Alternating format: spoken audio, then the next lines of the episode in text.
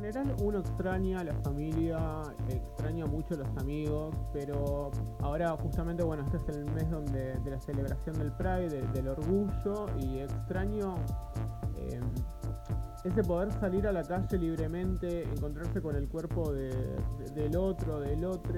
Estar en contacto con otras personas, salir de fiesta, interactuar, compartir experiencias. Se extraña un montón los boliches donde íbamos los gays, donde podíamos coquetear en ese encierro, hacer juegos de seducción. Eh, salir eh, por Buenos Aires de noche con mis amigos y tener conversaciones no verbales con chicos lindos. Nada, disfrutar mi edad, disfrutar eh, el momento en el que estoy, sentirme deseado, el contacto físico con otras personas, el abrazar, el besar. Cierto abrazo colectivo que solamente sentís encontrándote con otros gays, por más que tengamos amigos heterosexuales que puedan ser aliados a la causa, no se siente de la misma manera y extraño un montón, pero un montón poder ir al gimnasio. Pensaba llegar mega entrenado a, a fin de año y la verdad que está pasando todo lo contrario.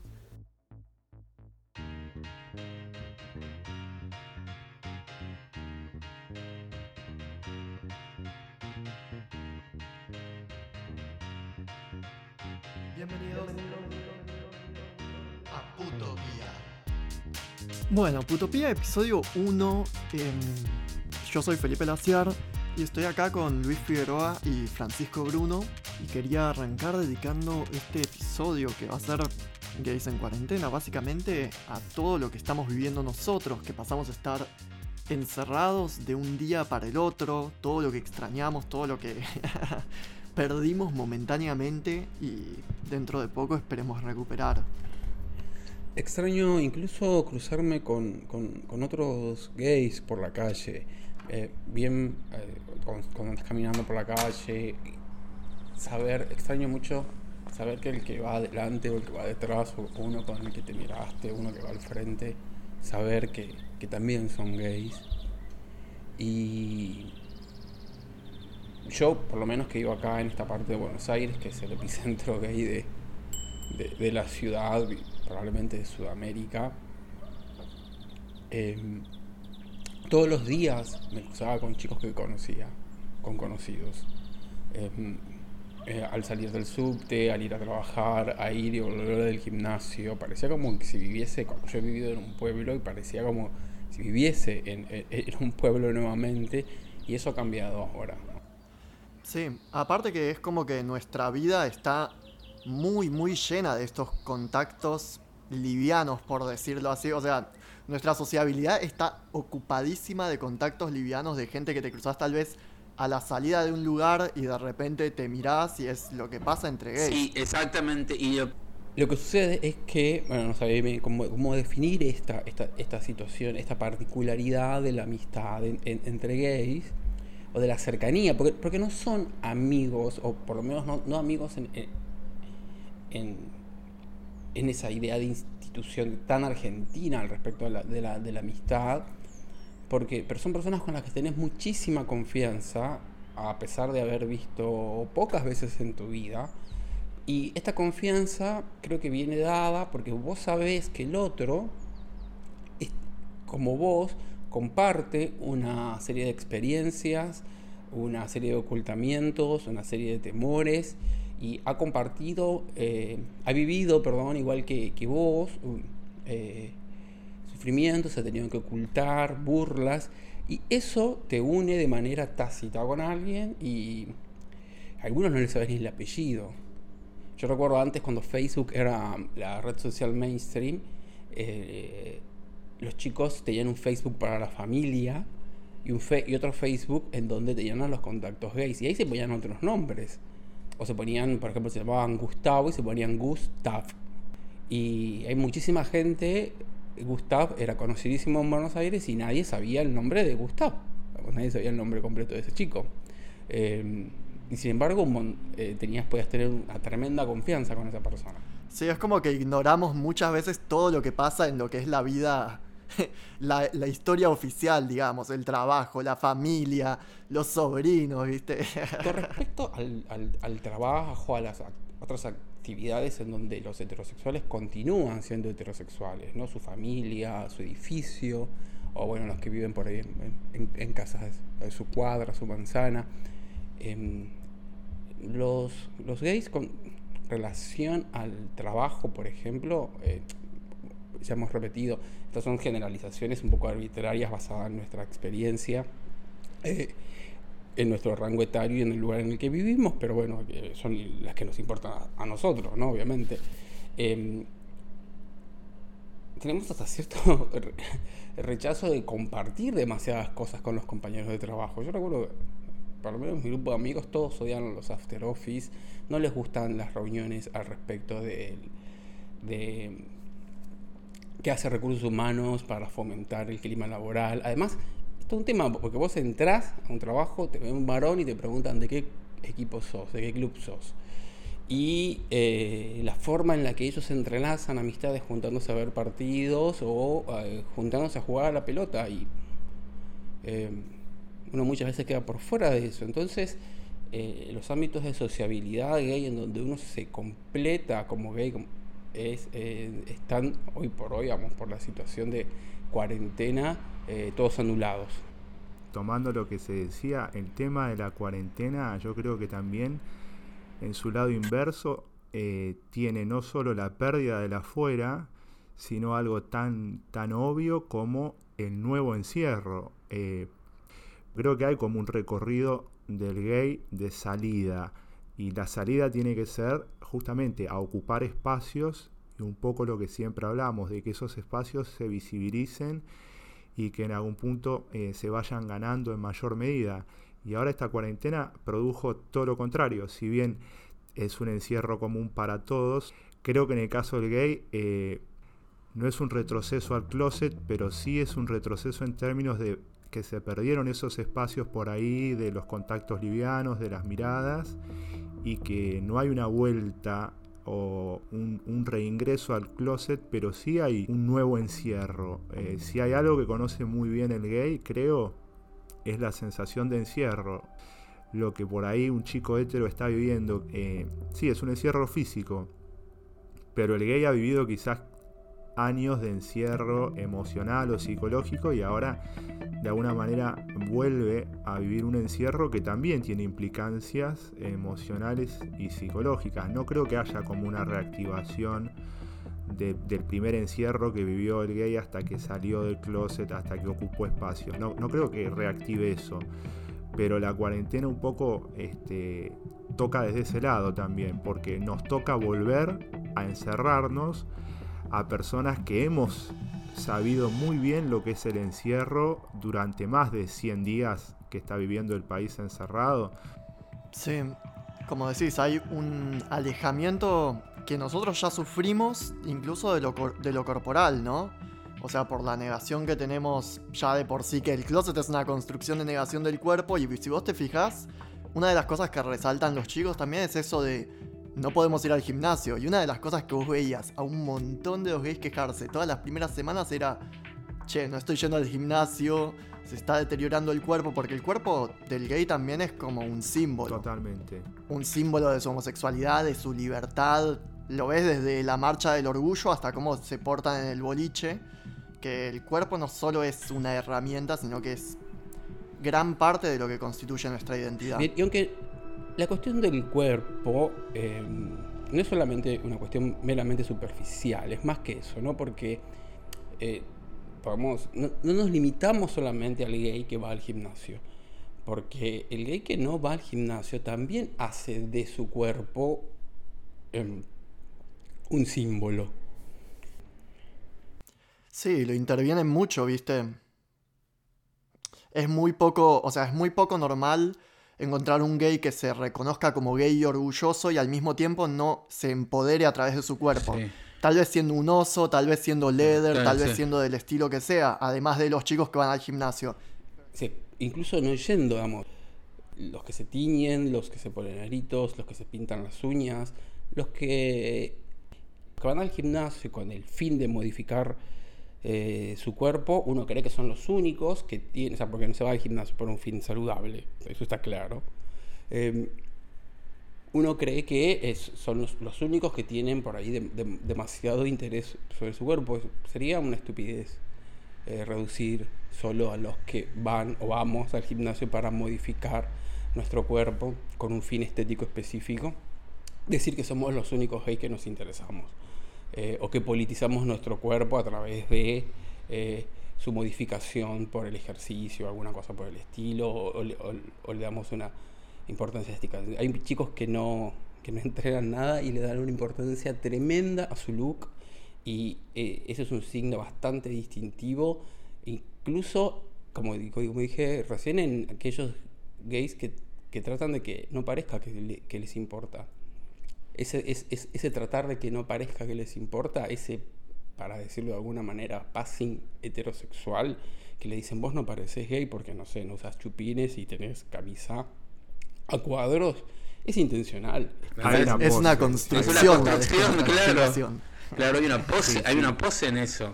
No, y respecto de esto del gimnasio y el cuerpo, obviamente, eh, muy interesante esto de, bueno, y los gays que parecieran no darle importancia al cuerpo. Eh, siempre está la importancia en el cuerpo en términos de que por lo menos se miran a sí mismos y saben corporalmente qué imagen quieren dar. Digamos, también estaría bueno por ahí definir lo que puede ser la figura de la imagen. Obviamente quien va al gimnasio eh, trabaja su figura.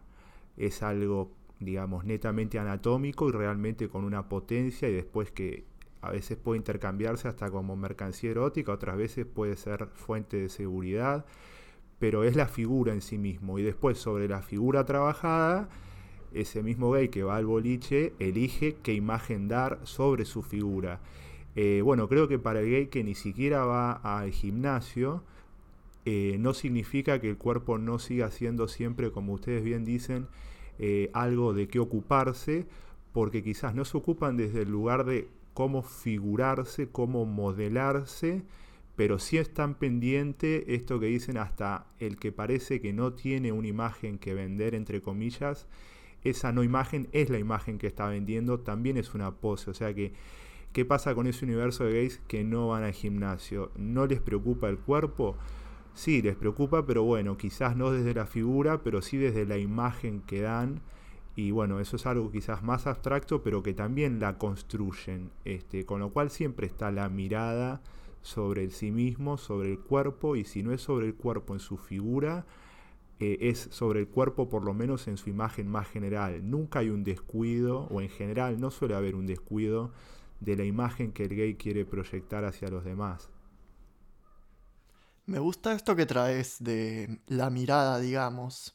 Es verdad lo que decimos que siempre existe una mirada, la mirada que el gay está, que ya está como salido del closet, desubjetivado, es por lo general una mirada sobre otro gay que lo mira. Que eso lo vemos en cómo los gays usamos Instagram, ¿viste? No hacemos publicaciones para, no sé, mi amiga del colegio, ¿viste? Por lo general miramos el ojo gay que nos está mirando. Y hoy es como que toda esa mirada medio que desapareció. Exacto. o sea, existe virtualmente, pero perdemos mucho de lo que nos constituye, digamos, como sujetos, que es que todos nuestros espacios de socialización desaparecen. Entonces, ¿quién nos mira ahora? ¿Quién nos mira ahora? Tal cual, eso es lo que digo, digamos. Por un lado se sufre como una vuelta al encierro y por otro lado eh, el anverso de eso es justamente no estar ocupando esos espacios que para nosotros eran espacios de constitución de identidad, eh, a veces se han llegado al extremo de que sean espacios de resistencia, y por otro lado de esto que decís, de contactos livianos, pero que tienen su peso en la vida del gay en el día a día, como puede ser este, el cruce de miradas en un colectivo, a la bajada de subte, en una línea de tren que une todos los días. Esa mirada se perdió tal cual, y ahora la mirada virtual que a lo sumo uno puede lograr por una historia de, Instagram, eh, realmente no es una mirada eh, de contacto, eh, queda como con sabor a poco, es lo que se experimenta, ¿no? ¿Dónde queda el otro cuando ya estás por un mes, dos meses, tres meses distanciado de un otro que tal vez era un contacto liviano. Contactos livianos, viste, que generalmente tienen una entrada y una salida de la vida de uno. Y ahora es como que quedaron un montón de vínculos en pausa, ad eternum. Además, tal vez por más tiempo que, el que el que tendría. tengo una, frase muy simple.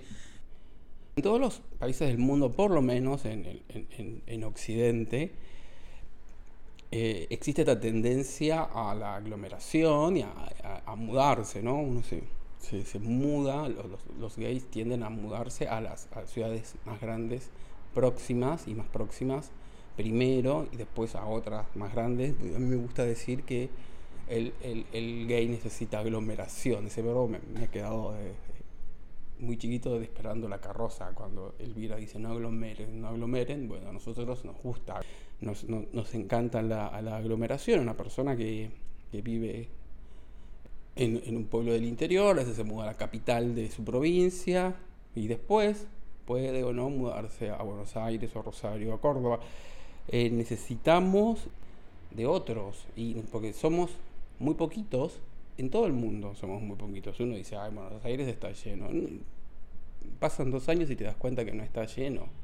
Con suerte dos años. Te pasan seis meses y te das cuenta que no está lleno, que somos re pocos y que en un plazo cortísimo de tiempo em, los grados de separación con cualquier otro que conozca son eh, muy, muy pocos, uno o dos nada más. Entonces, este, siempre vamos a... Hay, que entender esto. Cuando digo que somos marginales, a veces los gays se ofenden porque dicen, ¿cómo, voy a ser marginal? Yo soy médico, por, por el nosotros en, en, términos numéricos somos marginales y lo vamos a hacer siempre. Somos una población muy pequeñita de la población. Claro, y es por eso que el heterosexual, una vez que sale de, un entorno heterosexual, sigue actuando de la misma manera por el simple hecho de que el mundo existe como heteronorma, por usar la palabra tan reiterada.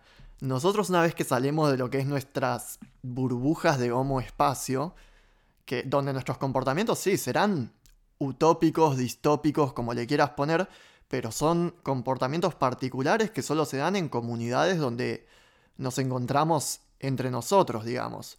Por, esta, por esto mismo, igual que es lo mismo que pasa, como vos decís, con una mujer, porque la realidad es que tenemos una posición ontológica distinta de decir, bueno, somos primero que nada todos hombres acá, y por otro lado somos todos hombres que les gustan los hombres.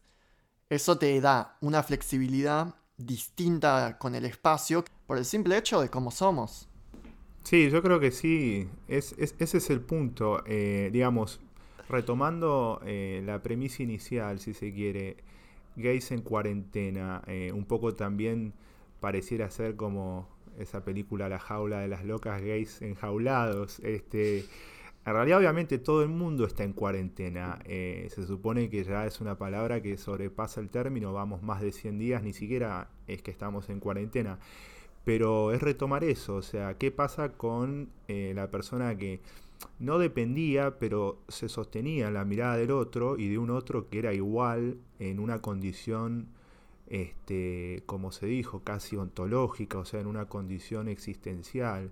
Los heteros pueden seguir eh, gozando o sosteniéndose en la mirada del otro, en el caso de un varón, en la mirada de la mujer, en el caso de la mujer, en la mirada del varón. Eh, pero, pero a nosotros no, esa mirada se nos coarta demasiado y aunque siempre obviamente quizás por hablar en un ejemplo del trabajo, aunque siempre en el trabajo haya uno u otro gay con quien uno genere esa afinidad este, casi primal que se da inclusive antes de conocerse, eh, no es suficiente, no, no, no, no llega a ser suficiente por la falta de todos estos contactos livianos que se dijo acá y, y que hacen al día a día en realidad a situaciones de peso nosotros, en la medida en que más estamos en espacios privados o cerrados, bueno, justamente un poco esto que se mencionó antes, quedamos fuera de eh, la aglomeración. Y, es cierto que uno siempre se direcciona a eh, aglomerarse con sus pares. Entonces, la cuarentena creo que nos atraviesa desde ese punto, desde que nos deja fuera de toda posibilidad de aglomeración, de contacto con un igual. Creo que uno pierde mucho más en comparación que el heterosexual, digamos. Sí, creo que hay algo como que nosotros percibimos de recompensa, digamos, después de todo ese tiempo de, de digamos, la reclusión que genera todo lo que es el closet, toda esa situación. Hay, una recompensa percibida en lo que es esa homosociedad que nosotros formamos. O sea, por decirlo así, es como que tenés la olla de presión y por ahí es donde larga el vapor. O sea, ahí es donde conseguimos compensar de alguna manera todo lo que es el periodo previo de no existencia de una sociedad que donde podamos expresar nuestro placer, ¿no? Y de repente es como que la olla de presión perdió la perillita, por decirle de alguna forma, y justamente quedamos atrapados sin los espacios que eran la la única compensación que tuvimos por suerte histórica, por suerte que hoy se pudo construir, que tenemos esos espacios de socialización, pero que hoy ya no están. Sí, exacto, que hoy ya no están. Una situación de quedarse en la casa es una situación límite de perder todos sus espacios de homosocialización, salvo que pudiera reunirse, pero obviamente eh, la cuarentena lo prohíbe, así que en nuestro caso creo que la desventaja es marcada. Eso también es porque estás rodeado de gays, porque em, de la misma forma que cuando hay una reunión, supongamos que hay una reunión de varones heterosexuales, se comportan de una manera determinada, aparece una mujer y el comportamiento cambia absolutamente.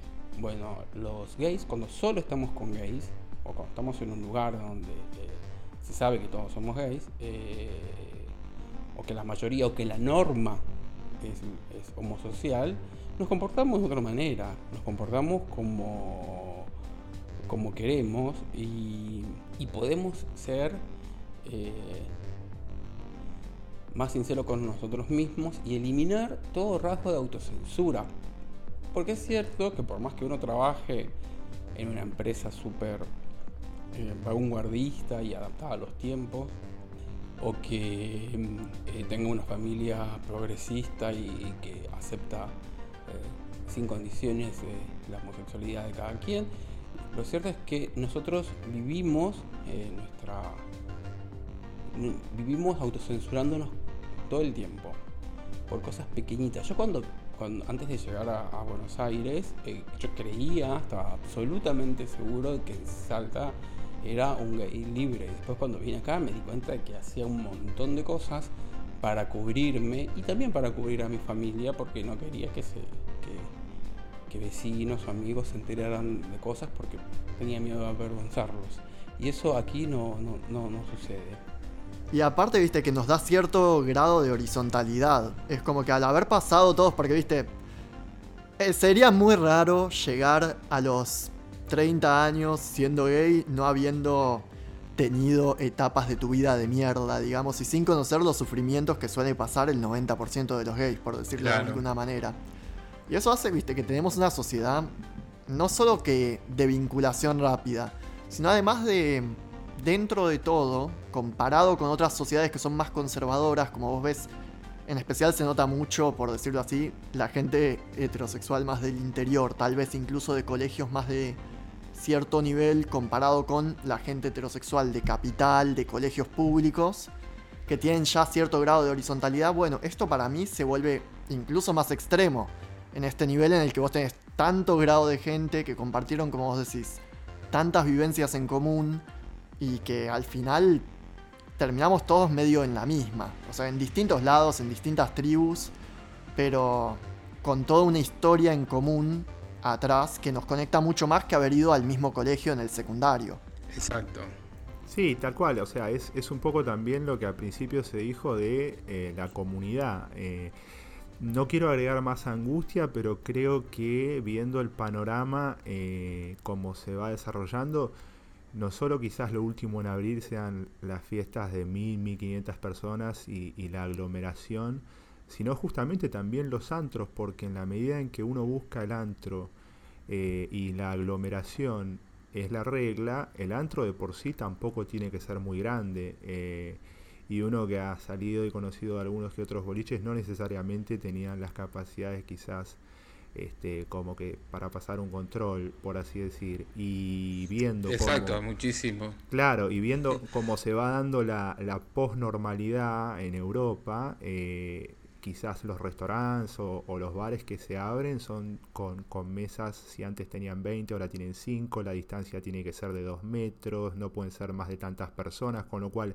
todo lo que va a ser la posnormalidad en base a protocolos este, epidemiológicos creo que incluso va a atentar directamente contra... Eh, por así decir, muy entre comillas, la, reunificación de esa comunidad. Eh, y no, no hablo ni siquiera de, fiestas grandes, este, sino incluso de los antros clásicos, de los boliches intermedios, de los bares chicos. Eh, no sé si, si realmente incluso nuevamente evitar caer en el lugar de víctimas, pero lo que es el boliche o el bar o el antro gay eh, por su situación más límite de ser antro y de ser chico y de estar a veces en un subsuelo. Eh, no sé si también eso mismo va a ser de lo último en habilitarse casi tan tarde como las fiestas de 1500 personas. Así que eh, creo que también este, podrá quedar para otras situaciones hablar del tema de, de la angustia, de la incertidumbre, de no saber cuándo va a volver Así como en general no se sabe cuándo va a volver la normalidad para el mundo en general, cuándo va a volver la normalidad para cierto porcentaje de lo que siempre fueron todas las, las sociedades, que es la comunidad nuestra, ¿no? Sí, y también hay que entender que los últimos espacios que se van a abrir cuando todo esto vaya terminando van a ser los nuestros. No por una persecución especial hacia, hacia los homosexuales, sino porque a nosotros nos, como ya dijimos, nos gusta la aglomeración, nos gusta amontonarnos, nos gustan las salidas, pero también es cierto, es cierto que si hay una minoría especializada en hacer eh, eh, reuniones y fiestas en la clandestinidad es la nuestra. Somos buenos para juntarnos en algún lugar y eh, ser muchos, divertirnos un montón y no llamar tanto la atención de los que están al lado, ¿no? Tenemos que tener en cuenta que eh, como origen histórico de la, el ámbito de sociabilidad gay siempre ha sido el antro, el, subsuelo. Entonces em, existe, parece una conexión natural eh, con, ese tipo de ámbitos. Sí, digamos, de, que va a ser puesta en práctica dentro de poco. De muy poco, totalmente. Bueno, y esperemos que dentro de poco podamos volver a esta patria que supimos construir, llevando la fiesta a todos lados a donde vamos. Y para cerrar, quería agradecerle a un par de personas eh, primero que nada Guido Zanca, que es el que hizo todas las hermosas cortinas y que tiene un programa en Noctundra que va a salir dentro de muy poco con Lucio Rodríguez. Hermosa Gilada se llama. Eh, les recomiendo mantenerse al tanto sobre eso. a Gastón Giannivelli, que es quien me ayudó con todo el diseño de la página web, más todo el diseño del Instagram, más el logo. A Sofía Sharon, que hizo el diseño de tapa. A Tomás de Fin de Club, que es un newsletter con planes para hacer básicamente ahora en cuarentena en tu casa. A Alejandra Vélez, que me asesoró desde un principio con todo. Y a muchas, muchas personas más, pero fundamentalmente a mis padres, Irene Guillermina Outzern y Jorge Laciar, sin los cuales todo esto hubiera sido imposible en todos los sentidos, material, psicológicamente y en sentidos de formación un agradecimiento y un beso enorme a todos. Y por último les dejo unos fragmentos de lo que se viene la semana que viene. El gay en todos estos años desarrolló una especie de ética de existencia en los márgenes totalmente distinta. De esta película tan famosa de Call Me By Your Name. El, el, prostituto masculino tiene mucho más poder. Teniendo la oportunidad de entrar en la heteronorma, eh, se mantiene un poco también, como se dijo, en su ética. Y la tradición en el sentido de que venís a cortar una serie de herencias y de tradiciones que ellos esperaban que vos cumplieras. O representa en realidad un deseo que está empezando a configurar la heteronorma sobre nosotros. Putopía, episodio 2. Instrucciones para ser gay. Noctundra. Fragmentos de insomnio.